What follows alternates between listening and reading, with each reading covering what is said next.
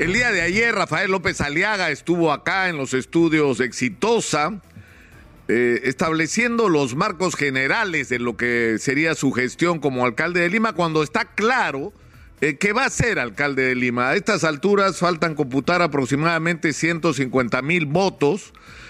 Eh, y si proyectamos las tendencias actuales, difícilmente se podría revertir la actual diferencia de aproximadamente 48 mil votos a favor de Rafael López Aliaga. Y por eso se puede hablar de él ya como el alcalde electo de la ciudad de Lima. Y el principal problema y la principal preocupación que expresamos acá, que expresé yo mismo eh, en las últimas semanas, es que el alcalde y las autoridades electas el 12 de octubre tenían en realidad dos responsabilidades. Una de ellas era poner la agenda de los ciudadanos sobre la mesa. Es decir, vivimos meses de meses desde que se instaló el gobierno de Pedro Castillo, donde no solamente han habido una sucesión de desaciertos del presidente de la República, que se han expresado, entre otras cosas, en más de 70 ministros nombrados en estos pocos meses, sino que a esto se ha sumado las sospechas de corrupción por los hechos que se han denunciado y que implican directamente a personas de su más cercano entorno. Pero este ha sido un lado del asunto. En el otro extremo hemos tenido a una clase política representada mayoritariamente en el Parlamento con posiciones que comenzaron por desconocer el resultado electoral y viniendo de una campaña electoral donde pretendieron dividir al Perú entre demócratas y comunistas, entre los que estaban con el Perú, que eran supuestamente los que votaban por la señora Keiko, y los enemigos del Perú, que eran todos los demás. Y esto ha creado un clima que se ha llevado ya al extremo cuando se convirtió en el sentido esencial casi de su existencia la vacancia presidencial. Y nos hemos pasado meses de meses colgados alrededor del tema de una vacancia que no llega. ¿Y no llega por qué? Porque necesitan 87 votos que no tienen, que no logran. Entonces los constitucionalistas han explicado que el único otro procedimiento si se quisieran deshacer del presidente de la República es recurrir al mecanismo de la inhabilitación del presidente, de la suspensión o incluso de la destitución del presidente, que se puede activar a partir del argumento que el presidente ha violado la constitución, es decir, que el presidente ha cometido una infracción constitucional. Entonces, esto en las siete investigaciones que el presidente tiene abiertas, eh, plantea un tema, es decir, la fiscal de la nación puede concluir que el presidente es sospechoso de haber cometido delitos, pero según la Constitución no lo puede acusar. Tiene que guardar los siete expedientes con sus conclusiones y esperarse a que el presidente termine su mandato. Eso dice la Constitución del 93. Eso es lo que además ha funcionado en los últimos años, donde ni siquiera se ha investigado como se está haciendo ahora el presidente Castillo. Pero hay un tema en el que sí hay una diferencia que es en la infracción constitucional. Es decir, si la fiscal de la Nación concluyera que el presidente de la República ocultó a Bruno Pacheco, ayudó en la fuga o participó en la fuga de Bruno Pacheco y en su mantención en la clandestinidad, evadiendo una resolución judicial, eso es una infracción constitucional. ¿Qué cosa supone? Que el presidente no solamente habría cometido el delito de obstrucción a la justicia, ¿no? O, de, eh, no sé, cualquier delito asociado al entorpecimiento de los procedimientos de justicia, encubrimiento inclusive, pero para eso habría que esperar hasta el 2026. Pero junto con eso habría cometido la infracción constitucional del artículo en el que dice la Constitución que el presidente está obligado a cumplir y hacer cumplir las resoluciones y sentencias de los órganos jurisdiccionales.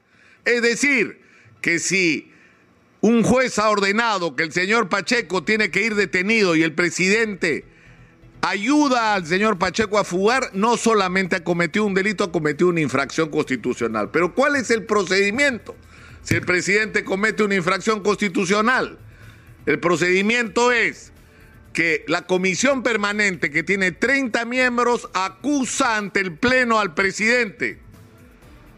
Pero la comisión permanente no puede votar en esa sesión, con lo cual la votación se reduce a 100 miembros del actual Congreso, que requieren los dos tercios de los votos, que son 67. Bueno, resulta que así como no tienen 87 votos del Pleno para la vacancia, no tienen los 67 votos tampoco para esta inhabilitación. Entonces, la, la, pregunta es esta, si esta es la realidad, más allá de que nos guste o no nos guste, esa es la realidad, esa es la realidad de nuestro Congreso, entonces, ¿qué vamos a hacer? ¿Vamos a seguir en esto indefinidamente con el país parado?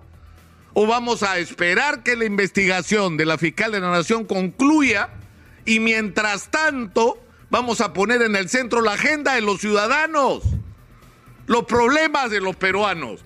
¿Y qué cosa es lo que tiene que hacer el gobierno, el Congreso, los municipios y los gobiernos regionales para activar la economía, para parar el agobio de la delincuencia, para generar empleo, para hacer todo lo que hay que hacer en términos de obras en salud, educación, infraestructura? para poner el país en movimiento, para crear confianza en el mundo de que el Perú es un destino seguro para inversiones y que nuestros problemas políticos los sabemos resolver.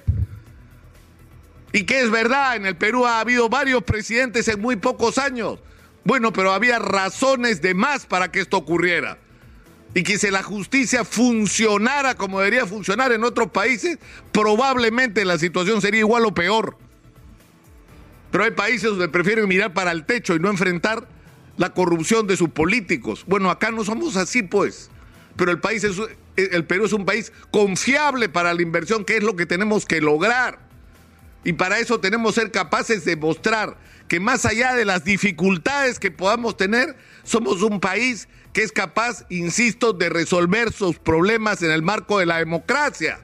Entonces, hoy el problema que tenemos es que sea electo como era natural, como era lógico, porque no debe ser una sorpresa que haya ocurrido lo que ha ocurrido. Lima es el bastión de los opositores al gobierno de Pedro Castillo. Y lo lógico es que el alcalde represente eso.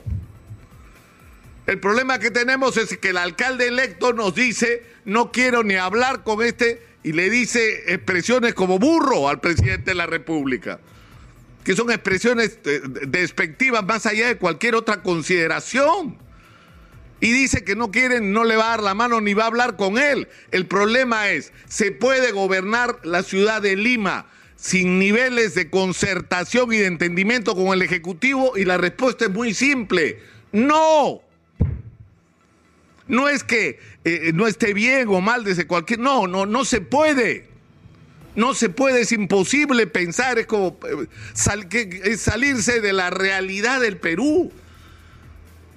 Entonces yo creo que, tenemos que enfrentar esta situación y que Rafael López Aliaga tiene que reflexionar sobre sus propias decisiones. Edgardo del Pomar le ha recomendado que si no quiere hablar con el presidente, bueno, que hable con el presidente del Consejo de Ministros. Pero no puede haber ese nivel de divorcio entre autoridades que finalmente han sido electas por la gente. Entonces yo creo que, tenemos un enorme riesgo en los próximos meses eh, por delante, que es que esta confrontación entre el gobierno y el parlamento se convierta en una confrontación donde se suma al conflicto la municipalidad de Lima o el alcalde de Lima.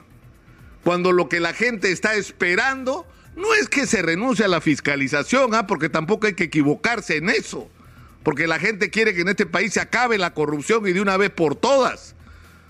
Pero lo que la gente quiere con urgencia es que se enfrenten sus problemas y sus agobios, que es lo que no está pasando y es lo que la gente está esperando. O sea, yo sinceramente espero que Rafael López Aliaga reflexione en los próximos días sobre la enorme responsabilidad que tiene en los hombros, porque finalmente tiene el mandato sobre prácticamente la tercera parte de los ciudadanos de este país que están esperando, como el resto del Perú, una vez más, insisto, que se traten sus problemas, que los políticos se ocupen de los problemas de los ciudadanos y que pongan eso por encima de cualquier otra consideración, incluyendo las pasiones políticas. Soy Nicolás Lucar, esto es Hablemos Claro, estamos en Exitosa Perú, la voz de los que no tienen voz.